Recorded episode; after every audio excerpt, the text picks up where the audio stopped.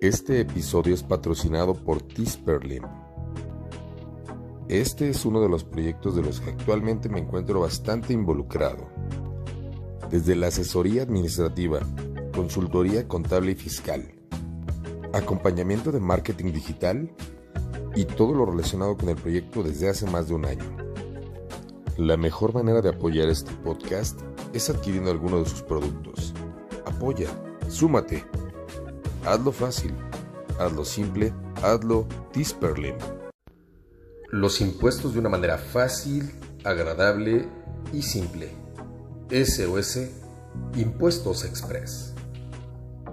¿Cómo están, queridos? Pues escuchas, bienvenidos a este su episodio preferido SOS Impuestos Express.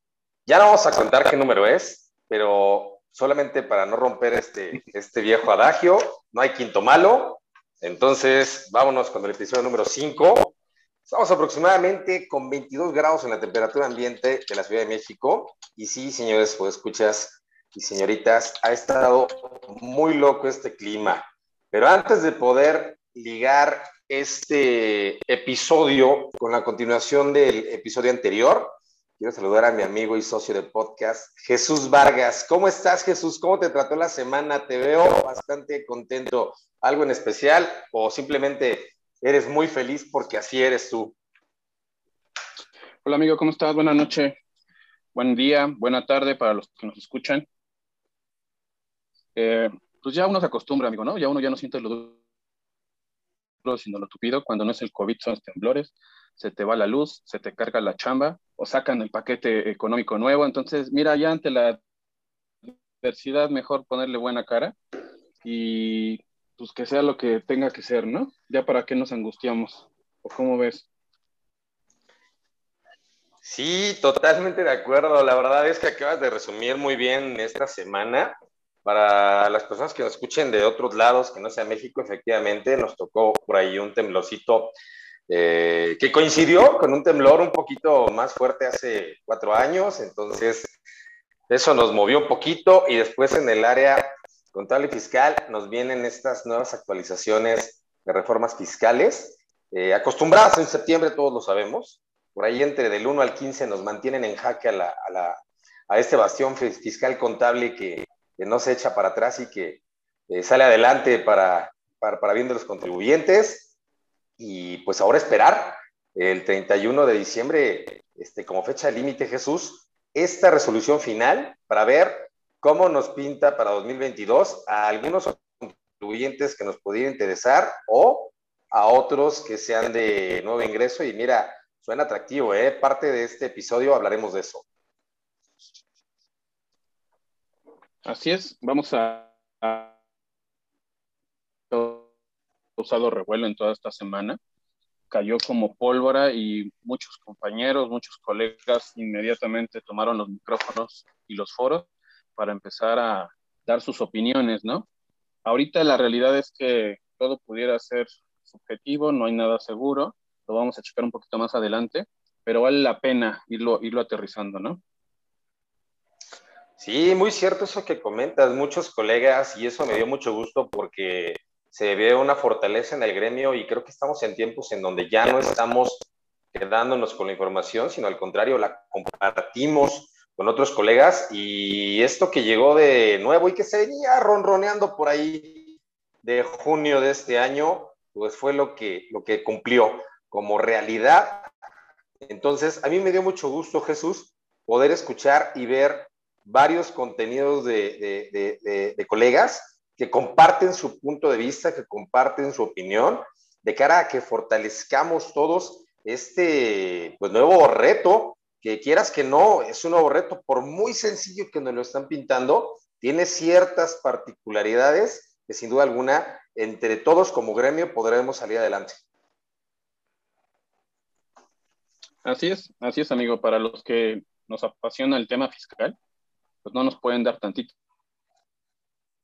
hebra porque ya nos emocionamos y empezamos a leer y a especular y a, y corregir, ¿no? Porque de manera indirecta, yo creo que hasta por eso nos lo sueltan, ¿no? Porque como no hay mucho conocimiento de alguna parte, pues nosotros empezamos ahí a, a dirimir, a opinar y a corregirles la plana para que de algún modo ellos lo puedan aterrizar. Este, híjole, yo ya de plano sí estuvimos checando toda esta información, muchas opiniones, todo muy interesante, muchas dudas, pero bueno, ya un poquito de descanso también de eso porque sí ha sido una semana un poquito complicada, pero mejor. Sí, absolutamente cierto. Bueno, mira, vamos a dar arranque, Jesús. Si estás de acuerdo, voy a hacer un pequeño brief, un resumen muy, muy, muy rápido de lo que nos quedamos en el episodio anterior, que fue RIF versus actividad empresarial. Y este, que bueno, infortunadamente por los tiempos no pudimos acabar con todos los demás puntos que ahorita los vamos a discutir. Pero quiero hacer este pequeño resumen de cara a que nuestros escuchas se vayan conectando con el anterior y que vaya, si por alguna u otra razón, que lo ideal es que lo vean, no lo puedan ver, se, se, puedan poner al corriente con este nuevo. Entonces voy a hacer este breve resumen de precisiones sobre el RIF. Número uno, son declaraciones bimestrales y definitivas. Número dos, tienen un tope máximo de ingresos hasta 2 millones de pesos para que puedas tú como contribuyente estar tributando en ese régimen y poder eh, ser beneficiario de los de las bondades que tiene este, este régimen. Número tres, subsidio del ISR al 100% en el primer año y del 1 al año 10, que infortunadamente les platicaremos, eh, ya, ya no podremos llegar hasta el año 10, pero cada año que avances te van bajando el subsidio. Primer, primer año, 100%, segundo año, 90, tercer año, 80. que vayamos llegando al décimo año, nos graduemos, seamos niños grandes y nos digan adelante, conquista el mundo, pero ya no vas a ser RIF y entonces entras a otro régimen, actividad empresarial. Punto número cuatro, subsidio de IVA al 100% siempre y cuando tú tengas menos de 300 mil pesos en el año y entonces esto te puede dar esa facilidad. Eh, punto número cinco, está orientado a pequeños negocios, oficios, comercios, etcétera. Punto número seis, eh, podrán tributar ahí cualquier contribuyente que no tenga la obligación de exhibir o desempeñar su labor con un título profesional. Médicos, este, bla, bla, bla, etcétera. Punto número siete, las deducciones de inversiones, pues eso sí nos va a doler un poquito porque venían de manera directa y nos permitían tener una ventaja, un excedente en el ISR que podríamos aplicar posteriormente como pequeñas mini pérdidas.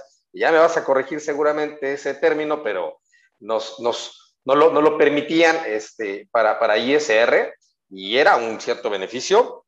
Número 8, pueden facturar desde la plataforma Mis Cuentas usando simplemente su usuario y su contraseña y no necesariamente su firma electrónica, aunque sí es importante que la tengan.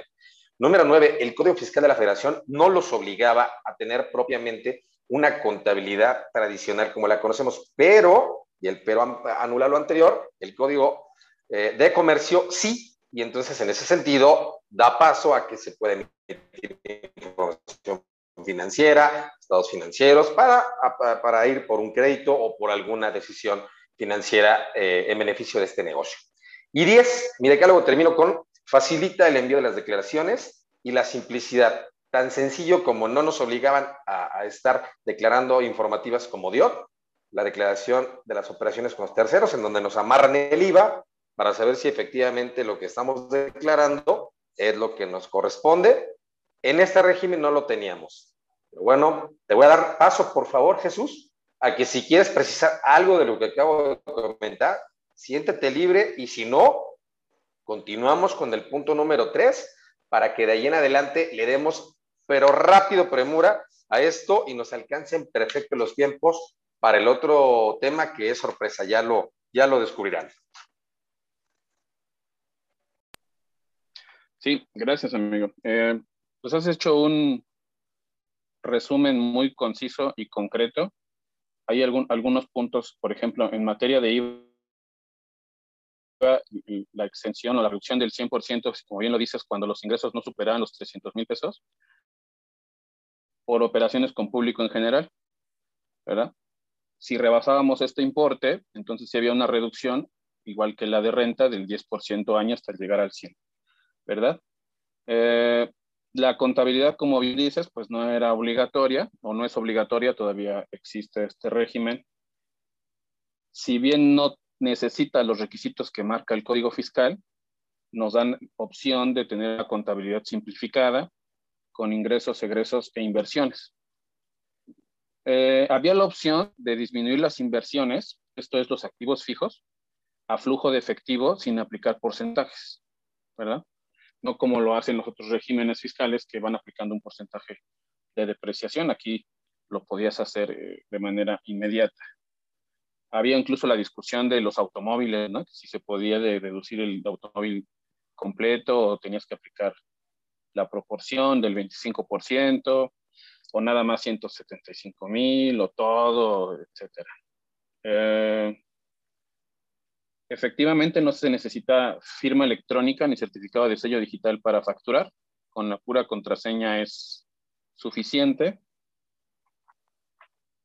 A diferencia del otro régimen de actividad empresarial y profesional, pues los pagos son bimestrales, no mensuales. Se decía mucho que este régimen tiene la posibilidad de no presentar declaración anual. Sin embargo, sí hay una opción que muy pocos igual la, la utilizan o la utilizaron, pero sí existe la posibilidad de calcular impuesto en el RIF utilizando coeficiente para dar paso a una declaración anual, Es un procedimiento que está en ley, pero casi, casi, casi letra muerta, ¿no? Yo no vi mucha gente que lo usara. Los ingresos son al cobro, como bien dices, también el, el tope de ingresos para no pasar o para no salir de este régimen hasta 2 millones de pesos. La contabilidad, como bien dices, el Código de Comercio te obliga a llevarla al realizar actividades empresariales, dentro de estas las comerciales. También la ley de IVA por ahí te da la obligación y de manera interna, atendiendo a la, necesidad que tienes como dueño y a la que tienen tus proveedores o otras, otros terceros como las instituciones bancarias, cuando solicitas créditos y esto, pues es necesario que presentes información financiera, aun cuando te eximan de, de no llevar contabilidad propiamente, ¿no? Básicamente creo que has hecho un concreto y exacto resumen de lo que es el RIF. Eh, se decía al principio que, que continuaría, parece ser que ya no.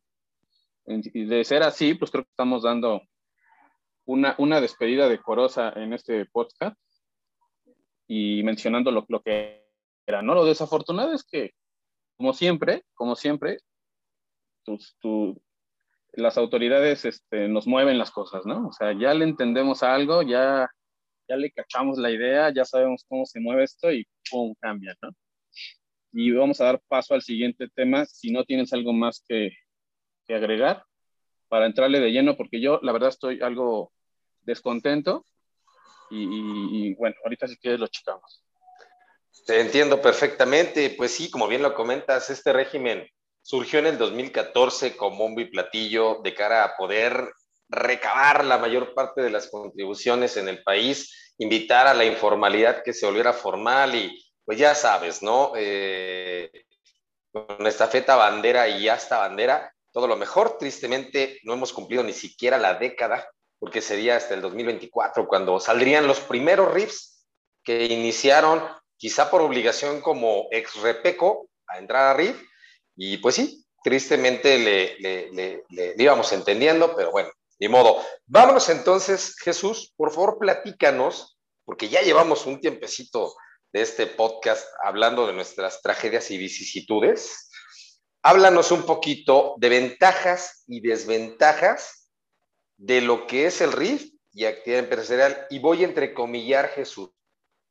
Ya le vamos a dar la despedida pero todavía le quedan un par de bimestres a este régimen y salvo lo que tú opines distinto y que es una opinión personal, quien quiera inscribirse todavía lo que resta de estos par de bimestres, pues no le vendría nada mal. Seguramente va a aprovechar estas bondades de la, del subsidio del ISR, del mismo IVA y del tratamiento que hemos platicado pues, para dar paso obligado a un nuevo régimen. Pero, insisto, salvo lo que tú digas, iniciaríamos con ventajas y desventajas de RIF y actividades.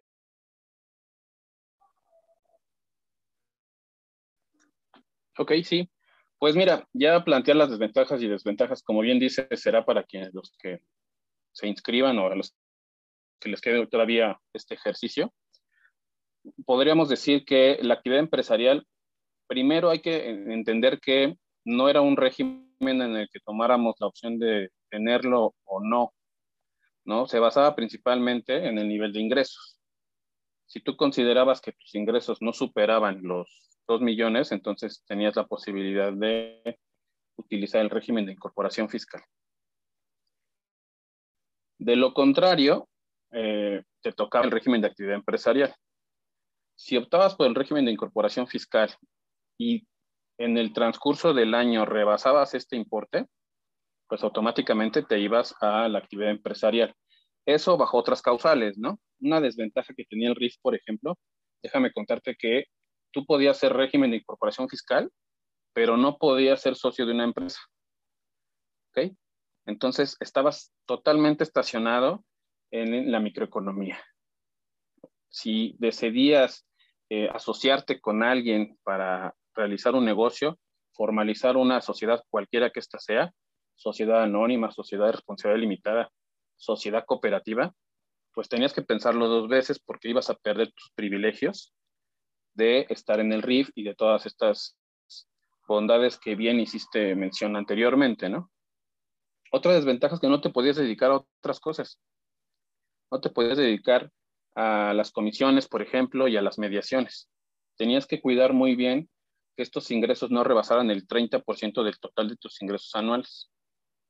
¿Sale? Otra desventaja que yo veía o que yo veía era que no podías presentar tu declaración anual.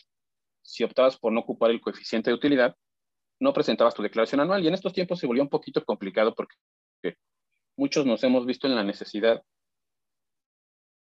pues de gastar en médicos, en doctores, en, en análisis clínicos y todo lo que tiene que ver con el sistema de salud que a final de cuentas no los podías hacer valer ni bimestrales y tampoco lo podías hacer valer en una declaración anual porque pues no te tocaba, ¿verdad?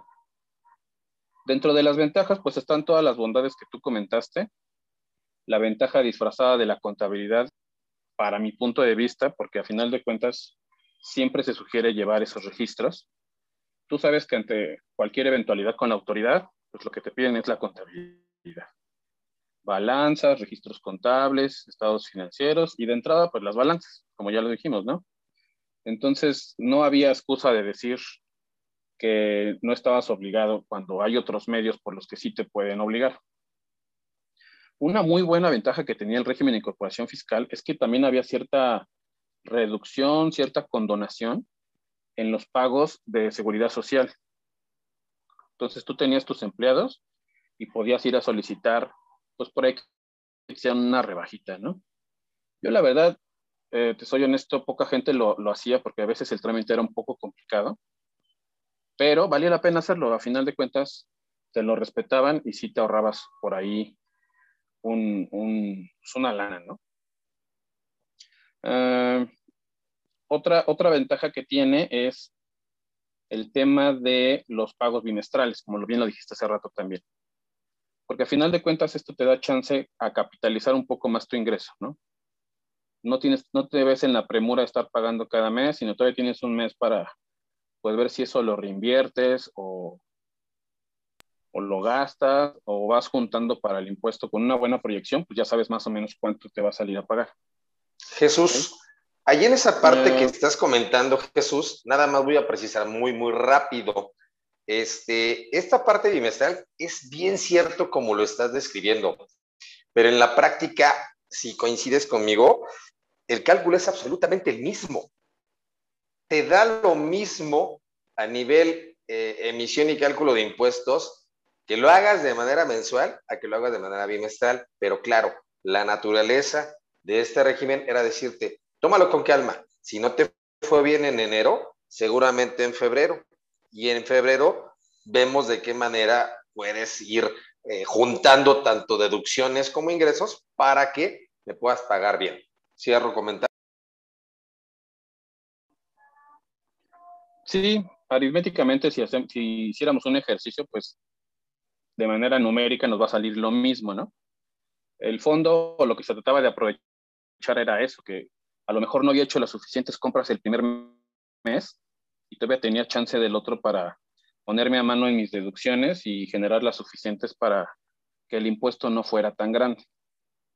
O lo que bien comentaste hace rato, las micropérdidas, ¿no? Que no es más que el, el exceso de deducciones en un bimestre, que la ley te daba chance de considerar para el siguiente bimestre que ibas a calcular impuesto como una deducción más, lo que nosotros conocemos a lo mejor como pérdidas fiscales, que en el régimen de actividad, actividad empresarial y profesional, pues no utilizas hasta que las declaras en tu declaración anual, ¿verdad? Y ahí es donde ya empiezas a tomarlas en cuenta. Pero aquí no, aquí te daba chance de que este bimestre te salieron más gastos que ingresos, considéralos como deducción para tu siguiente periodo. Eh, principalmente enfocado al tema de la de regularizar el comercio informal. Creo que en su momento sí hubo quien lo consideró. Me parece que también tuvo, buena, tuvo buen aporte a la contribución. Lo malo, la principal desventaja, que nos engañaron. Hasta ahora parece ser que hemos sido engañados porque teníamos 10 años para gozar de todos estos privilegios. Y no es cierto, parece ser que no es cierto, ¿ah? no estamos dando nada por hecho.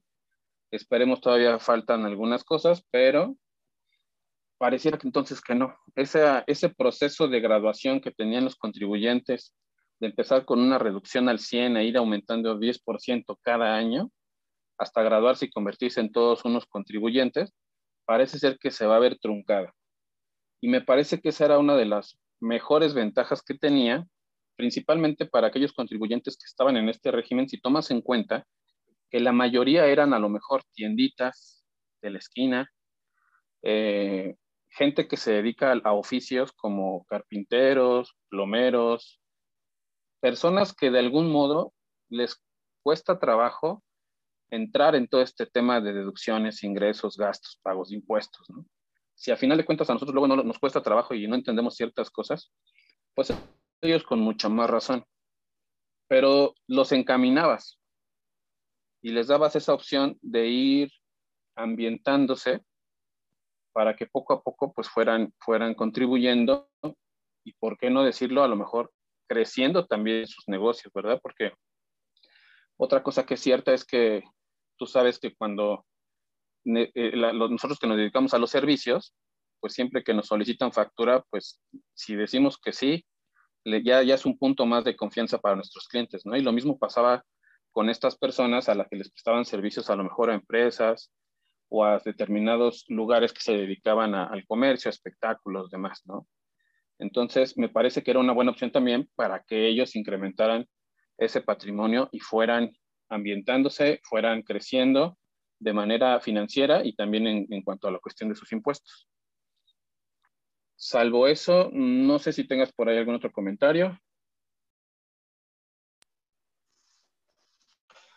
Pues no, Jesús, en realidad no. Me parece que ha sido bastante claro con lo que estás diciendo. Voy a dar paso a las obligaciones fiscales entre RIF y actividad empresarial y junto momentos de acumulación de ingreso lo voy a comentar y por favor apórtame al final de esta breve participación. Nos vamos a ir ya muy rápidos, queridos, pues escuchas, porque realmente es un régimen que sí parece que todo indica que se va a ir. Entonces, no los queremos dejar sin el compromiso que les habíamos eh, establecido en el episodio pasado, pero no vamos a ir un poquito ya más rápido.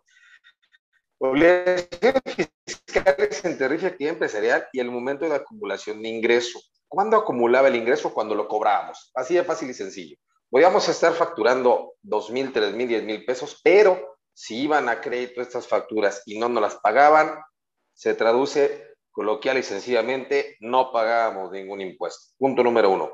Punto número dos, ¿qué obligaciones eh, fiscales entre RIF y actividad empresarial?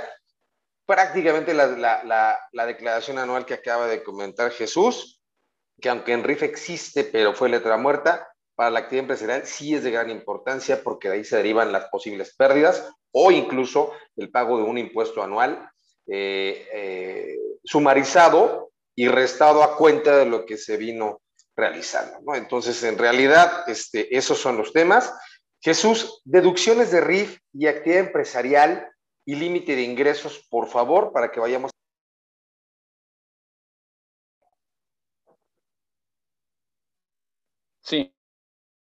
Eh, mira, en cuanto a las deducciones, para una mejor comprensión, hay que dividirlas un poco en inversiones, gastos y compras, ¿sale?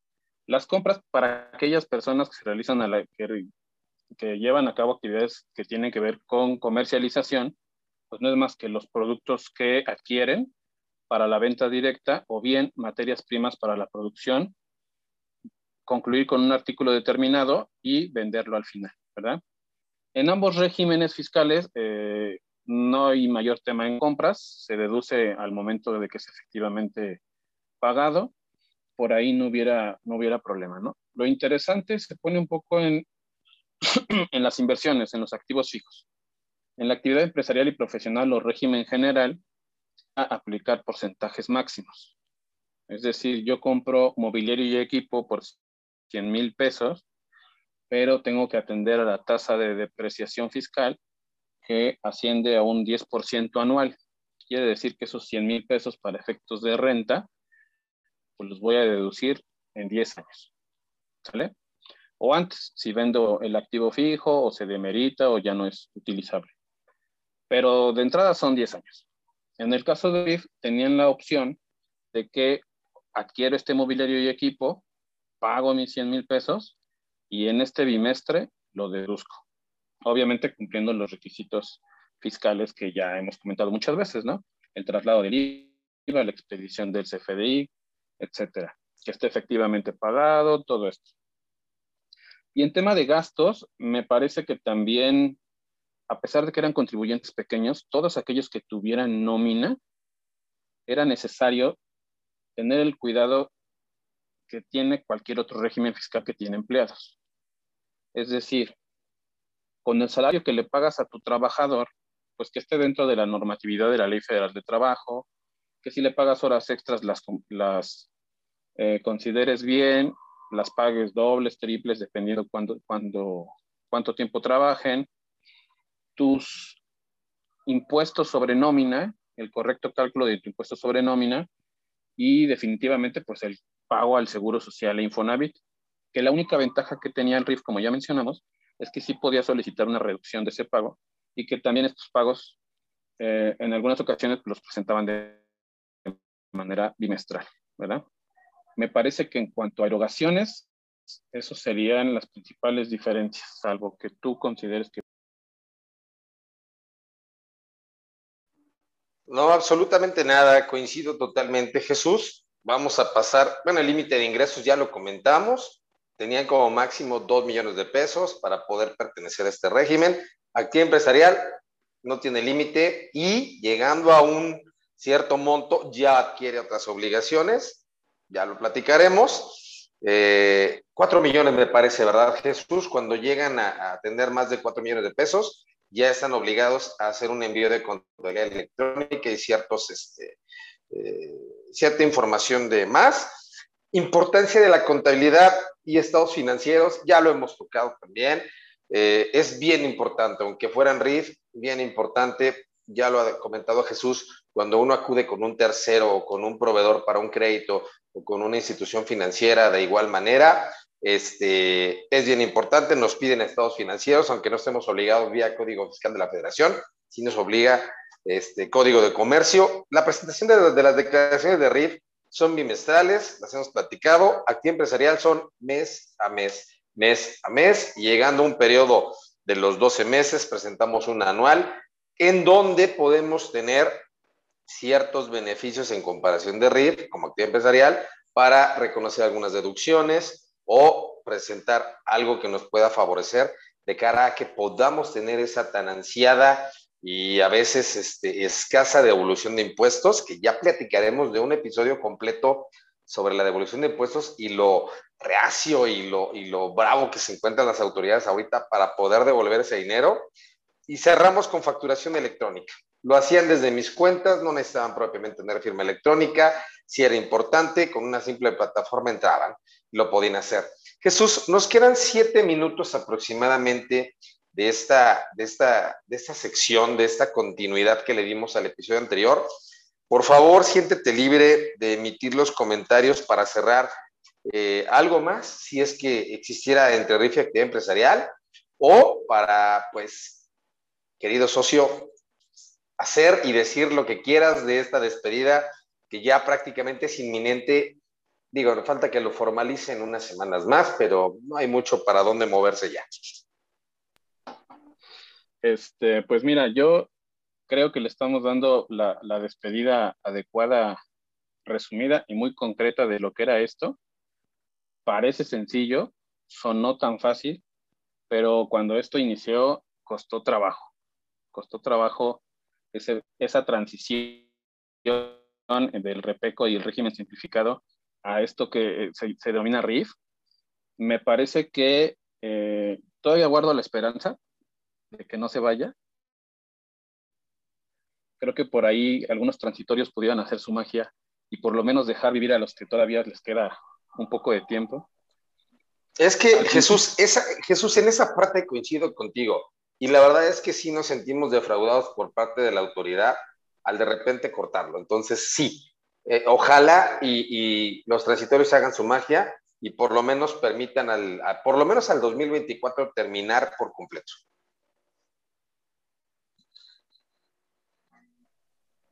Sí, así es. Pero bueno, de, cualquier forma, este, me parece que, que no está dicho nada todavía. Vamos a ver la, resolución que, se da por ahí de 30 de octubre, que ya es cuando las dos cámaras lo, lo decidirán. Pero bueno, cualquier duda que todavía haya por quienes nos escuchan, pues con todo gusto podemos atenderla sin ningún problema, lo que parece ser que resta de este año, ¿no? Sin ningún problema, estamos para eso. Cualquier duda, pues ya saben, ahí dejen sus comentarios y lo podemos checar. Todavía hay algunos meses de vida, todavía, todavía hay algunos meses en los que se puede hacer algo, principalmente para aquellas personas que empezaron este año. Para aquellas personas que empezaron este año, que tienen ingresos por público en general, que tienen la reducción al 100%, es momento de aprovechar y cerrar estos meses, pero con todo para tener el capital suficiente para el nuevo año que viene, quizá ya con este régimen desaparecido, pero ¿por qué no? Apurarnos desde ahorita para tener lo suficiente y afrontar las nuevas disposiciones fiscales. Sí, pues muy, muy cierto. Todavía nos quedan prácticamente este quinto y sexto bimestre, septiembre, octubre, noviembre, diciembre de este 2021. El régimen sigue vivo Simplemente va a cambiar ya de manera obligatoria este, para 2022 algunas cuestiones, pero es correcto, si alguna persona todavía inició este año y pues es como tiene que cerrar, estamos para poder apoyarles, cualquier duda que tengan, eh, y si alguien todavía eh, quiere inscribirse, pues la plataforma sigue abierta, ¿no? no han clausurado las autoridades en lo absoluto ese tema, Jesús, si abierta, entrarían como nuevos en su primer año, 100% de ISR subsidiado. Eh, si van como público general, pues tendrían el IVA subsidiado. ¿Qué más quieren? La verdad es que en tiempos de pandemia, este, dos bimestres eh, con subsidio absoluto de impuesto, caray, eh, cualquiera le viene bien, ¿no? entonces, en ese sentido, este, sí vamos, estamos un poco nostálgicos por este tema, porque sí nos sentimos, nos faltaba un poquito de tiempo y como bien lo comenta Jesús, ya lo habíamos entendido de, muchos, de muchas maneras, este, pero aún está vivo. Quedan dos bimestres y quien quiera formarse, adelante. Jesús, tres minutos para cerrar esta sección, precisiones, conclusiones, por favor.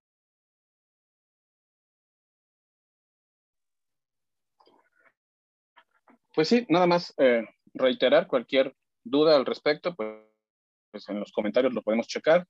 Eh,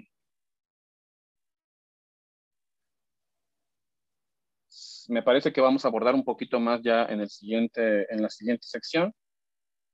Entonces, considero que pues ya hemos visto lo este Sí, es correcto. Mira, ya prácticamente vamos a arrancar la siguiente sección. Mm, por los tiempos, vamos a ir no solamente con una sección en esta ocasión, que es Vámonos de Fast Track. Eh, vamos a darle paso probablemente a un tema que nos ha abordado en los últimos días, el régimen de confianza. Eh, vamos a platicar de opiniones personales totalmente ajenas a ese impuestos express, simplemente por el tema de que aún no hay nada oficial, aunque ya existe esta iniciativa, aunque ya está este, pues en, de en manos de las personas que deciden mucho del, del futuro de este país, pero pues todo puede cambiar, todavía hay tiempo para ajustar en caso de que estas personas quieran llevar a cabo esos ajustes, este, pero es un tema apasionante que sin duda alguna este, aquí Jesús seguramente tendrá bastantes argumentos a favor y en contra de todo lo que está pasando. Prácticamente es un maremoto en su cerebro porque después de conocerlo por más de una década Jesús, ya me imagino cómo le habrá caído esta noticia, querido Podescucha. Y este, y tendremos su participación la siguiente eh, eh, este, sección. Vámonos de Fast Track con régimen de confianza en opiniones personales.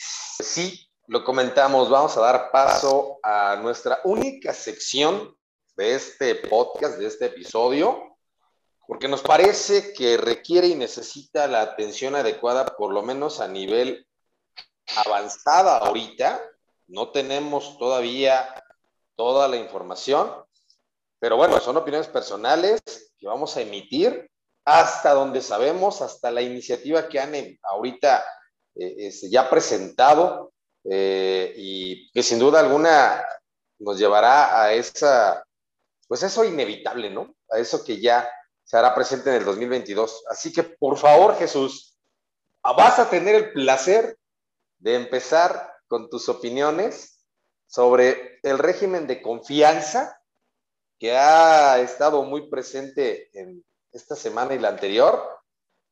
Y platícanos, Jesús, en, tu opinión, in your own words, en tus propias palabras, ¿qué es este régimen de confianza?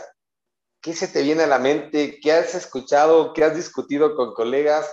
Apenas la, la, la licenciada Buenrostro acaba de dar una un comunicado personal de para dónde quieren llegar, qué quieren hacer, etcétera, etcétera, etcétera. Ahorita hablaremos un poquito de datos duros sobre las tablas comparativas, de qué tanto beneficia esto que nos presentan como nos lo presentaron hace, hace ocho años el RIF.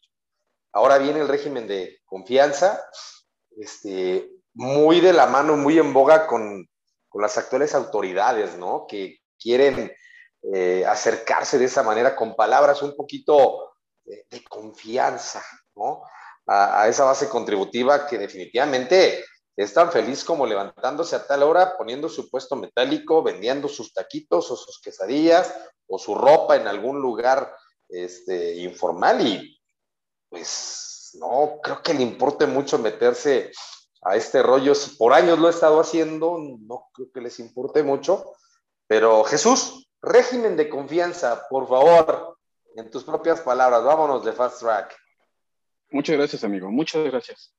Pues mira, vamos a dejar un poquito atrás la melancolía de la sección pasada, ya. Ahora sí que muere el rey, viva el rey. Ok, a lo que la vida sigue, amigo, la vida sigue. El COVID se ha llevado desafortunadamente eh, muchos seres queridos y demás, y en, y en esta época parece ser que también se nos va a llevar el RIF. Al inicio se decía que no se iba a tocar eh, ningún otro régimen fiscal, que no iba a haber cambios fiscales, que no iba a haber reformas fiscales, ¿verdad? Así se comentó. Y de manera inicial, suponíamos que este régimen de incorporación fiscal tenía la opción de continuar. Y que tampoco había, Jesús, incrementos en tasas de impuestos, ni tampoco impuestos nuevos. Sí, sí, sí, y, ahorita vamos a, a comentar eso. Sin embargo, se ha filtrado información y ha habido ya mención y análisis de esa información. Parece ser entonces que sí se va a derogar el famoso artículo 111 que tiene que ver con, con este tema del régimen de incorporación fiscal, para dar paso al régimen de confianza. régimen de confianza que según la autoridad pues tiene tres objetivos principales.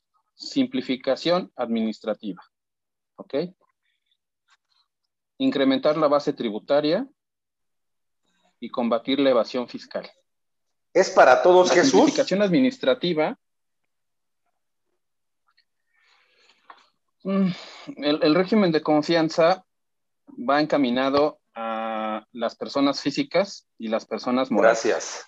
¿sale? Se, se dice que hay simplificación administrativa porque se pretende que las cosas sean más sencillas, hacerle la vida un poco más fácil al contribuyente. Vamos a ver si es cierto, ¿verdad? Tú que empatizas mucho con estas cosas, ahorita me gustaría que hiciéramos algunos comentarios y me apoyaras con ese al respecto. Incrementar la base tributaria. ¿Estarás de acuerdo conmigo que incrementar la base tributaria es algo que se ha venido haciendo y trabajando durante muchos años? Incluso este famoso régimen de corporación fiscal se creó en parte para eso, para hacerlo agradable a los ojos de aquellas personas que no están registradas y para que se incrementara la base tributaria, ¿verdad? Sin embargo, debido a toda la situación que hemos vivido, no sé si, si tú has tenido oportunidad de checarlo, pero de un padrón de alrededor de 5 millones de contribuyentes inscritos en el RIF, este dato ha decrecido a aproximadamente 2 millones y fracción. Entonces, tanto como incrementar la, la base tributaria, me parece que hay un muy buen reto para este nuevo régimen de confianza, para ver si este régimen sí va a traer a esas personas de las que hiciste mención al inicio de esta sección, ¿verdad? Combatir la evasión fiscal, bueno, esa es un, una tarea del diario, que no nada más le atañe a este régimen, sino que me parece que la autoridad ha hecho lo posible y ha hecho lo correcto también en esferas mucho más altas.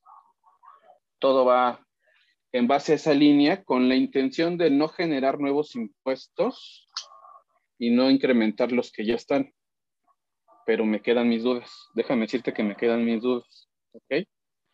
Este régimen va a aplicar para personas físicas y personas morales de acuerdo a un nivel de ingresos. Para personas físicas que no rebasen de 3.5 millones de pesos al año y personas morales que no rebasen de 35 millones de pesos al año. Hasta ahí parece que suena interesante. Se supone, se supone que los más pobres van a pagar menos. ¿Ok? Este es un eslogan que yo he escuchado en redes sociales. Creo que vale la pena hacer mención que no es de que seas pobre y pagues menos. A final de cuentas, todos tenemos la obligación de contribuir al gasto público de manera equitativa y proporcional. ¿Sale? Entonces, tú tienes un negocio de venta de tarjetas, de venta de chips, de un tema de tecnología, pues vas a pagar lo mismo que va a pagar, por ejemplo, una persona como el dueño de, como el señor Slim o de ese tamaño, ¿no? Entonces, no, es de que seas pobre vas a pagar menos, o sea, vamos a, quitar un poquito ese mito. Definitivamente vas a pagar de manera equitativa y proporcional. Si tus ingresos son menores en comparación con esa persona o con cualquier otra que tenga más ingresos que tú, que pertenezcan al mismo giro, pues vas a pagar un poquito menos, pero no porque seas pobre, sino porque sí está determinado desde el 31 fracción 4. Entonces, ese eslogan de los pobres van a pagar menos, a mí se me hace que está un poquito fuera de lugar y es como propaganda, ¿no? Algo muy comentado, muy comentado, creo que cada año lo sacan. Esto es tan sencillo que te vas a ahorrar al contador. ¿Sale? Vamos a ubicar tu nivel de ingresos en una tabla y vas a pagar la tasa que indica ese nivel de ingresos multiplicada por los ingresos que cobraste. Punto, se acabó el problema. No necesitas contador. Nada más suma tus ingresos, ubícate en la tabla y multiplícalo por el porcentaje que te toca. Se acabó. Pero yo te pregunto a ti, amigo. Esto es para ISR, para determinar el impuesto sobre la renta. No hay cambios de IVA. En el IVA tengo que generar deducciones que lleven IVA. Determinar el IVA acreditable. Obtener mi IVA trasladado y determinar si voy a tener impuesto a pagar o a favor en el mejor de los casos, no importando si los gastos van, van a aplicar la en deducción o no en este régimen. Si eres un contribuyente que tienes empleados, tienes que calcular la nómina, tienes que pagar seguridad social, tienes que pagar impuestos sobre nómina. Entonces, ¿por qué esa idea de este, este régimen es tan sencillo que no necesitas contador? Te voy a decir, parece ser que el plan es que la propia plataforma, cuando presentes tu pago, venga prellenada información que va a estar acorde a tus FDIs y temas así que es la información electrónica que la autoridad va ligando. Pero yo te pregunto, ¿no tenemos ese mismo caso en las liquidaciones que llegan mes a mes del IMSS? ¿No tenemos ese mismo caso en las liquidaciones que llegan bimestralmente del Infonavit? ¿No vivimos eso en las anuales que acabamos de pasar, donde ya venían los ingresos precargados y demás? En tu opinión, y quiero que me contestes muy bien, dejando al lado tu empatía 4T, ¿verdad? ¿Consideras tú, bajo estos argumentos, que este régimen es lo suficiente para tener ese eslogan de decir, te vas a ahorrar el contador? Quiero que seas honesto, amigo, porque a lo mejor yo estoy equivocado. No, por supuesto que no. No, no, no, no estás equivocado. No soy el defensor del gremio. No vengo con mi espada este, para defender al gremio y contra la autoridad. Es totalmente cierto y coincido absolutamente con lo que comentas. Eh, me parece que está teniendo varias aristas y por eso decíamos al principio el disclaimer de que las opiniones eh, de los participantes son ajenos a SOS, porque vamos a quizá tocar algunos temas políticos. Este, no el que es más pobre paga menos, no el que, el que, el que hace esto ya no necesita contador. No, me parece que está haciendo de una manera de marketing bastante equivocada. Eh, sí para ISR, que es un impuesto universal, el impuesto sobre la renta, lo quieren simplificar sin lugar a dudas, derivado a lo que acabas de comentar, con las precargadas como la, como la anual y muchas eh, más declaraciones. Pero ¿qué pasa con el IVA? Efectivamente, el contribuyente Jesús de verdad tiene la capacidad técnica y, la, y, no lo menospreciamos, porque al final hay contribuyentes que, que nos llegan ahí medio a debatir algunos puntos, pero tiene esa capacidad técnica para poder distinguir y discernir completamente los requisitos que nos marcan las leyes para ciertos comprobantes fiscales digitales por Internet, porque ojo, ¿qué pasa si yo pido una factura eh, con el código PUE y resulta que es PPD? Este, si yo la pido errónea, el sistema, pues es un algoritmo, es un robot, él lo va a adecuar de tal manera que esto ya está pagado, va para allá, ¿no? Tanto acumulable como como deducible, depende si el caso. Entonces, eh, creo que esta, esta herramienta que quieren implementar bajo el esquema del régimen de confianza, no es más que ese destino que ya veíamos muchos llegar, y digo muchos porque hay personas que sí nos capacitamos, estamos al pendiente de esos cambios que la autoridad empieza a implementar y que sabíamos que ya por ahí venía desde el 2019 Jesús, ya existía información precargada en las declaraciones anuales que no podías modificar y teclear como muchos contadores de una manera deshonesta lo hacían de cara a modificar los impuestos, porque muy fácil, tú declaras mensualmente, haces el resumen y la autoridad que dice, tú dijiste que eran 10 pesos en enero y febrero 30 y marzo 60, etcétera, son los que te voy a poner en tu declaración anual. Entonces, la autoridad ahora ya empieza a cerrar esos pequeños eslabones tecnológicos de cara a decir, ok, este, ya no le mueves nada, pero de eso que no necesites, no necesites a un contador, dista mucho Jesús, porque para IVA, como bien lo comentas, no se mantienen cambios, para IVA es la misma mecánica, y tú sabes perfectamente que las deducciones parten de muchos racionales que están en la ley del ISR para que sean deducibles para IVA. Entonces, en ese sentido, eh, no, es, no está correcto que le intenten decir al contribuyente, ¿qué crees? Despídete de Jesús Vargas y de Eric Ortiz para 2022, que Dios les, los, los bendiga, que les vaya muy bien, es más, hasta darles un calendario porque ya no los vas a volver a necesitar, y tú métete a la plataforma, haz todo, porque ojo, que ya no va a haber contabilidad. Y me refiero a las personas que están obligadas a llevar contabilidad. Ya no va a existir. Y aquí yo quisiera este, hacer un. Dime, dime. Paréntesis. Interrumpirte ahorita que estás tocando este tema. Estamos hablando de personas físicas que pueden optar por este nuevo régimen, que van a ubicar sus ingresos en un porcentaje. ¿No era algo parecido a lo que se vio con los repecos? Nada más que ayer estimado y aquí va a ser cobrado, pero te vas a ubicar en una línea donde hay un porcentaje. Generalmente tus ingresos van a ir siendo casi lo mismo. ¿No consideras tú que estamos como dando el paso para atrás en, en, repecos versión? Mm, sí y no. Eh, sí, porque la mecánica es similar, como lo comentas, aquí ya es a lo, a lo cobrado, allá era a lo estimado, y no porque de entrada, como se llama la sección, vámonos de fast track, pareciera que las tasas que nos manejan desde el 1 hasta el 2.5% de los 3 millones y medio, de este domo que se mantiene para personas físicas de 3 millones y medio, a nivel anual sí se viera una diferencia. Un ejemplo, un una persona que tuviera ingresos anuales por 100 mil pesos, bajo el cálculo y, cálculo y mecánica que tenemos actualmente, estaría pagando 7 mil pesos aproximadamente de impuestos versus lo que ofrece la nueva mecánica de, régimen de confianza, pagaría aproximadamente eh, 1.500, 1.800 pesos. Entonces, de Fast Track pareciera que sí es una gran ventaja, pero ojo,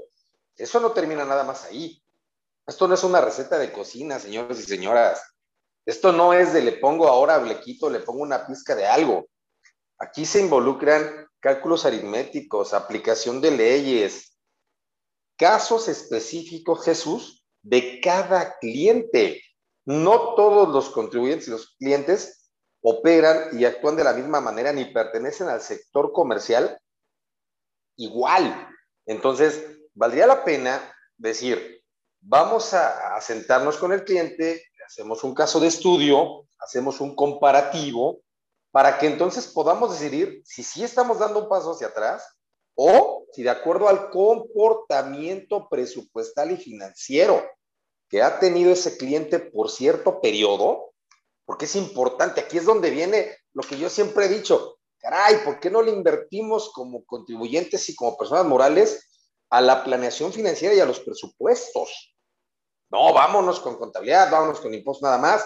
No, aquí entra la parte donde referenciamos cómo veníamos y de cara a esa proyección veremos si nos conviene o no entrar a esto, optar, porque al final es opcional, y entonces vemos si los impuestos nos pueden favorecer o no en nuestro bolsillo. Pero así de fast track decir, no, es que el régimen de confianza llegó para quedarse, ahora vámonos todos para acá, porque vas a ahorrar con esta tablita comparativa que te acabo de, dar de manera avanzada, pues ahí me parece que, este, que lleva mucho más discusión Jesús. Sí, claro. ¿Estarás de acuerdo conmigo en estos años que tenemos de experiencia que ninguna ley llega para quedarse. Tarde o temprano se va a ir y tarde, tarde o temprano habrá el cambio o la transformación, ¿verdad? Ya nos pasó con el YETU, ya nos pasó con el IDE, ¿verdad? Ahora nos pasa con, con esto. Ninguna ley, ningún régimen llega para quedarse, todos van a tener su, su fecha de, de, caducidad. Y es muy importante lo que comentas. Es, le acabas de dar al clavo. No nos dejemos ir con la idea de que es realmente muy simple de hacer y de que realmente me conviene. El ejemplo aritmético que hiciste ahorita es muy interesante. Pareciera que sí te conviene irte por ese lado. Sin embargo, hay adecuaciones. Hay situaciones, letras pequeñas que hay que checar en el contexto, como bien comentas, de cada contribuyente. Para irnos rápido, una persona física que esté en el régimen empresarial y profesional, que expira CFDIs, los que conocemos por honorarios, porque sus ingresos son derivados de regalías, a esas personas les podemos decir, sin pensarlo y sin echarle números, no te metas a ese régimen, compañero.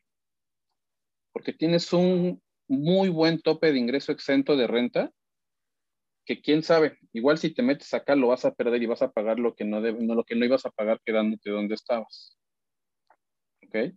Entonces, definitivamente de acuerdo, es decisión ya de cada contribuyente, acompañado de su asesor, acompañado de su contador o de su abogado o de su fiscalista, para hacer las proyecciones necesarias, no nada más para checar el dato aritmético, sino para ver lo que viene de trasfondo. Por ejemplo, este régimen de confianza pues va a estar abierto para servicios profesionales. Al RIF le van a dar cuello, parece ser que es así, y al arrendamiento. El arrendamiento también es otro régimen fiscal que tiene su chiste, tiene sus propias reglas y que a lo mejor aritméticamente valdría la pena meterlo acá.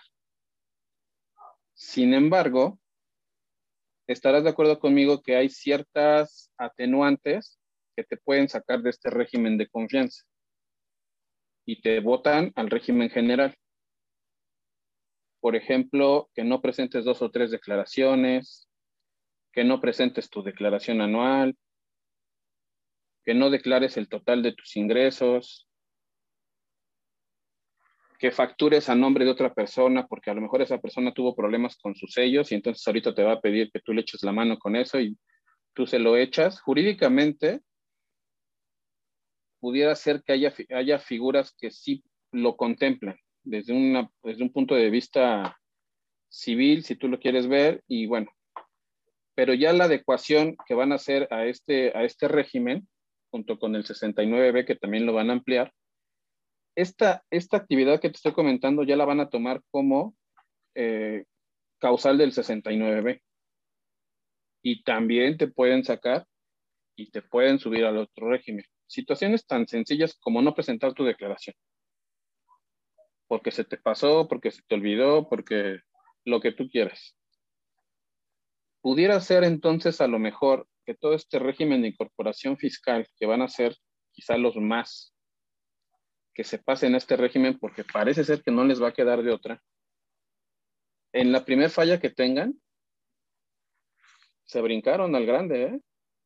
y de vivir un año con bondades, pagando bimestralmente y con todo lo que acabamos de platicar en nuestra sección pasada, se van a ir a todo lo contrario, que también ya platicamos en nuestra sección pasada, y les va a dar un giro increíble. Pone que el de honorarios no tenga tanto problema porque está acostumbrado, y el de arrendamiento, pues hay más o menos, pero el régimen de incorporación fiscal que cometa estos fallos puede irse directo al régimen siguiente y entonces, ahora sí, si tenías 10 años para graduarte, como todo un contribuyente, esto va a ser una carrera express, como este podcast, y vas a estar, pero dentro, en muy poco tiempo quizá, ¿verdad? Sin mencionar, que corrígeme si estoy equivocado, pero parece ser que hay un artículo que tiene que ver con este nuevo régimen, que va a obligar a las personas que estén inscritas en este régimen a llevar contabilidad con base en el 28 del Código Fiscal. Entonces, mi pregunta es, ¿vamos a necesitar o no vamos a necesitar contadores? Esa es una cuestión que me parece ahí un doble discurso. Por un lado, es cierto, es cierto, el cálculo es sencillo, es una mera multiplicación, pero por otro lado vas a tener obligaciones como esta, de llevar tu contabilidad conforme al 28 de código, que es pues, con base a normas de información financiera. ¿Cómo es, amigo? ¿Qué opinas de eso? Pues sí, totalmente cierto lo que comentas. Va a ser necesario no solo llevar un contador, sino como voy a apelar a tu discurso y me voy a, tomar esas palabras y ese atrevimiento, contador, abogado, este, ingeniero en sistemas, cada vez más necesitas más. Esa parte de ya no necesitas a un contador, pues es, es ese discurso que le, que, le funcionan a las autoridades en este momento eh, para sus fines políticos nuevamente. regreso a ese, a ese, punto, ¿no? Eh, es importante hacerle saber a los podescuchas y a los próximos contribuyentes, si no lo son, y los que lo son como RIF, que van a pasar para allá, o actividad empresarial, o servicios profesionales, o arrendamiento, que en este nuevo régimen de confianza ya tus deducciones, bye. A la autoridad ya no le importa meterse a la... Lo sé, lo sé. Obviamente para IVA sí, pero para renta, ¿qué te están diciendo? ¿Sabes qué? No te preocupes por deducciones. Cobraste tanto, caes en este rango, te aplico tu tasa y me pagas, ¿sale?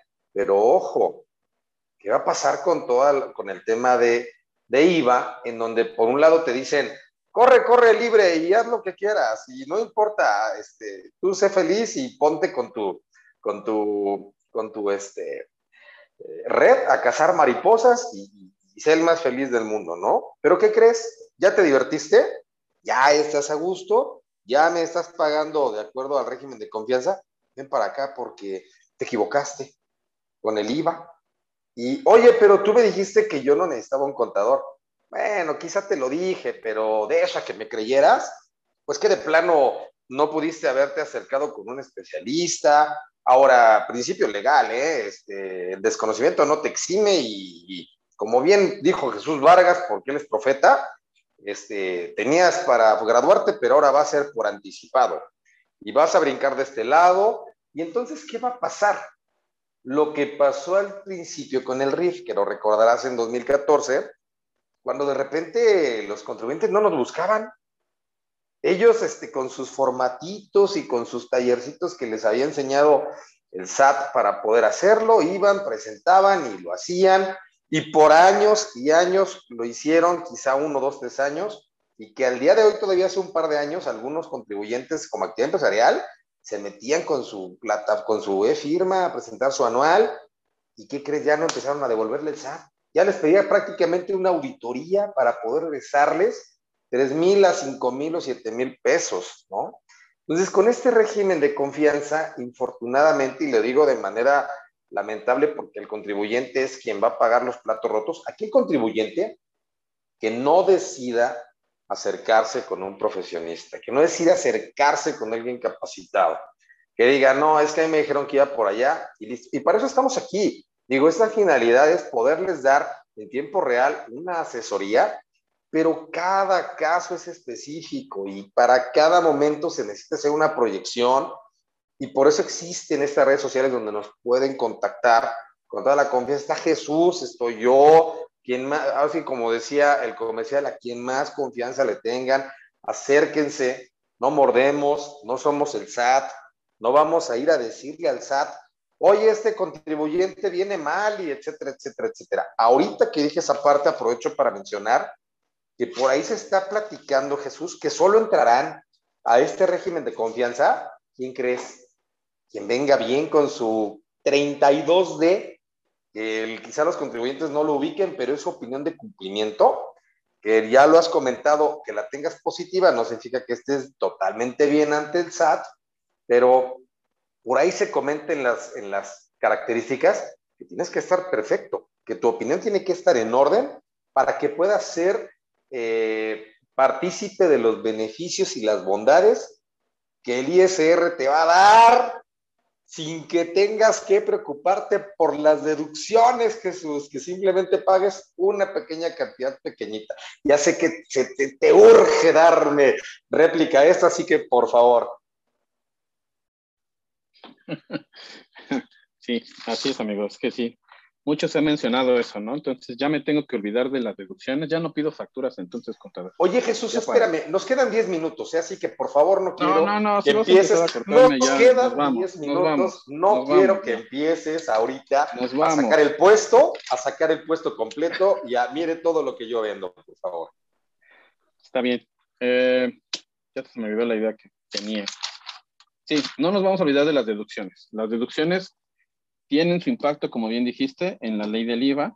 La ley del IVA parece ser que no tuvo modificaciones respecto a este tipo de, de cálculo. Entonces seguiremos con nuestro IVA acreditable que proviene de nuestros gastos, proviene de gastos que pudieran ser deducibles para ISR y que no necesariamente deduzcan ISR. Eso es la distinción y tal cual así lo marca la, la ley, ¿verdad? Entonces hay que hacer ese, esa distinción. Si no generas gastos, pues no vas a tener IVA, ¿verdad? Si no tienes IVA, entonces sí vas a pagar con base en tu tasa en cuanto a renta pero seguramente te va a salir un IVA trasladado y por pagar, pues considerable. Entonces, no, no hay que deshacerse de los gastos, hay que continuar, hay que continuar con esa bonita labor y bonita cultura de solicitar los comprobantes y pagarlos con base en los requisitos fiscales, los que sean en efectivo en efectivo, los que sean con cheque, transferencia, tarjeta, de igual modo.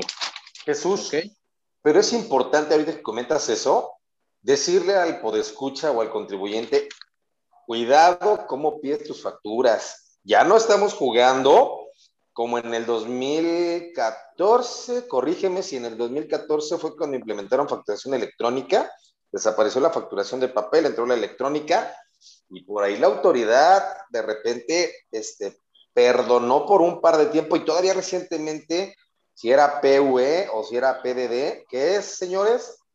Pago en parcialidades, significa que no lo he pagado, me lo dieron a crédito, no lo puedo ocupar todavía, o pago en una sola exhibición, ya lo pagué, es mío, me corresponde, lo voy a utilizar. Cuidado, señores y señoras, cómo piden sus facturas. Nada más apuntalo ese comentario, Jesús, porque ahorita ya no es un juego, ahorita ya es un robot, un algoritmo tiene el SAT totalmente diseñado para poner en cuadros completos todo lo que está a tu favor, todo lo que está en tu contra, cómo se van a ir el IVA acreditable que tienes de todos los gastos que tú haces contra el IVA trasladado de todas las ventas que tú haces y que dices, si ya me la pagaron, y ojo, ¿qué pasa si no me la pagaron, Jesús? Y a mí se me hizo fácil. Saqué la factura como si me lo hubieran pagado, ¿y qué crees? Ni me la pagaron, ni la, ni la tengo en bancos. Pero peleate con una máquina, Jesús. Peleate con un robot que simplemente distingue rojo y negro. Sí, yo creo que acabas de darle otra vez al clavo, ¿verdad?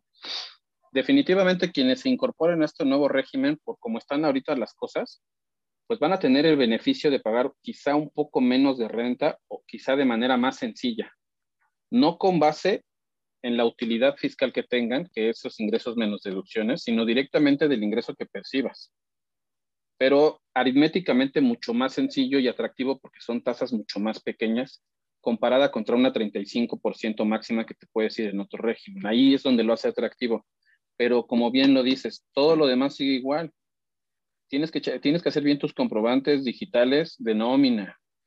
Tienes que solicitar tus facturas de gastos mucho cuidado con las facturas eh, de, con tus complementos también de, facturas. Todo eso sigue igual. Es más, antes eras RIF y no te, no te preocupes por la contabilidad.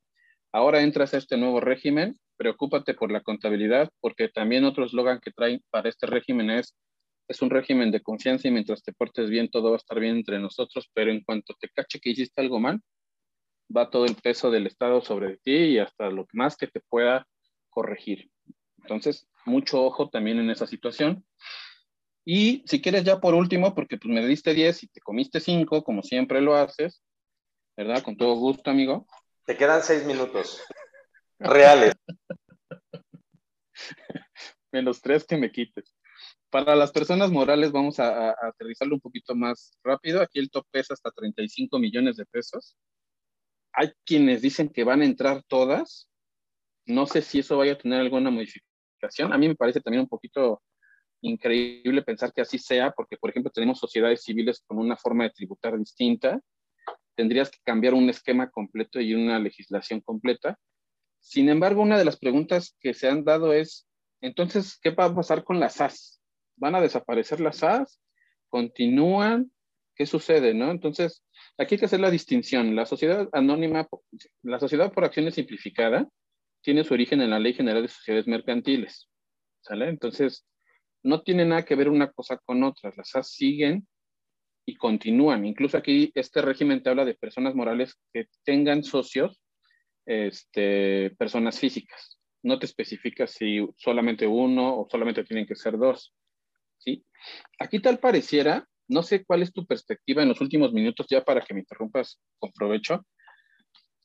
¿Qué te parece la idea de que, a resumidas cuentas, este régimen donde tributan las SAT, donde les dan chance de tributar por flujo de efectivo hasta 5 millones, 5 millones 800 actualizado al día de hoy, parece ser que ahora se incrementa a 35 millones. Para no usar coeficiente de utilidad, para tributar con flujo de efectivo, pudiera ser una estrategia para hacer más atractivo este régimen, porque cuando salió este régimen la idea era hacerlo atractivo hacia aquellos empresarios, pero ese tope de 5 millones como que no terminó de agradar a mucha gente, pero ahora parece que vas a tener la opción de llevártela a 35. ¿Qué opinas? Sí, absolutamente cierto. O sea, al inicio esos 5 millones fueron de, oye, ¿qué tal si en menos de tres meses vendo mis 5 millones, entonces, ¿qué va a pasar? Ya me voy para allá y me va a costar, etcétera. Eh, creo que ese ajuste termina siendo benéfico en parte para aquellos eh, contribuyentes que decidieron no asociarse con nadie y arrancar sus as. Este, pero sin lugar a dudas, para personas morales, eh, también tiene por ahí muchas aristas que están por definirse y que infortunadamente los tiempos no nos están alcanzando, ya nos queda muy poquitito para poder extenderme como yo quisiera eh, con este tema. Lo platicaremos en otro episodio. Yo cierro con dos racionales antes de despedirnos porque ahora el tiempo ya nos apremia. Ojalá y se pueda combatir la corrupción y la evasión fiscal que tanto le hace falta a este país con este régimen. Pero de verdad, señores y señoras, no lo hagan nada más así porque sí, acérquense con nosotros, acérquense con los especialistas, porque en menos de lo que piensan pueden salir afectados de esta situación. Y ojo, contadores, colegas, no se relieguen, no se asusten, no va a pasar nada para aquel contador que piensa y que le da ese valor agregado al contribuyente o al cliente y que no solamente se siente el robot del SAT, descargando XML PDFs, poniéndoles en una calculadora que compró en Excel por 400 pesos, que le da el monto a pagar. Alfredo, nos quedan dos minutos. Sí, no lo, no lo pudiste haber dicho mejor. Estamos en una etapa en la que la tecnología ha avanzado a tal grado en que ya juega del lado de las dos canchas, ¿no? Del lado de la autoridad, del lado del contribuyente. Como profesionistas, como asesores, como profesionales, como fiscalistas, estamos obligados a actualizarnos, a estudiar y a evolucionar. La carrera del contador, como bien dices, ya no es nada más bajar facturas y hacer sumas. Es una, es una oportunidad, una oportunidad que debemos de tomar para evolucionar. Las ideas de que si se necesita contador o no, pues habrá quien piense que sí, habrá quien piense que no. La realidad es que el contador tiene que evolucionar ya en esta, en esta etapa, en estos tiempos, para dar ese plus, para dar una buena asesoría, para ver todas las aristas de este tipo de cambios, porque siempre que hay cambios, amigo, tú sabes que hay que armar proyecciones, hay que tomar, eh, hay que hacer escenarios, hay que fundamentar todo lo que estamos diciendo para dar siempre las mejores opciones. Entonces, eso nada más se, resulta con, con actualización, con estudio, y es parte de nuestro trabajo estar actualizados y darle siempre al cliente pues ese plus, ese plus que tú comentas. Correcto, Jesús. Pues no nos queda ya nada. Un minuto. Queremos agradecer a nuestros podescuchas. Gracias. Hemos tenido una buena aceptación, unas buenas vistas en YouTube, algunos suscriptores. Gracias. Activen la campana, suscríbanse, pero actívenla, porque si no la activan, no saben cuándo les llega este contenido. Estamos en TikTok, les damos clips de muy gran, muy buen valor, de verdad, que es una pequeña asesoría. Intentamos ser lo más claro posible. Estamos en Instagram, síganos en nuestras redes sociales. No se van a arrepentir. Esto fue el episodio 5 de SOS Impuestos Express. Nos vemos la próxima.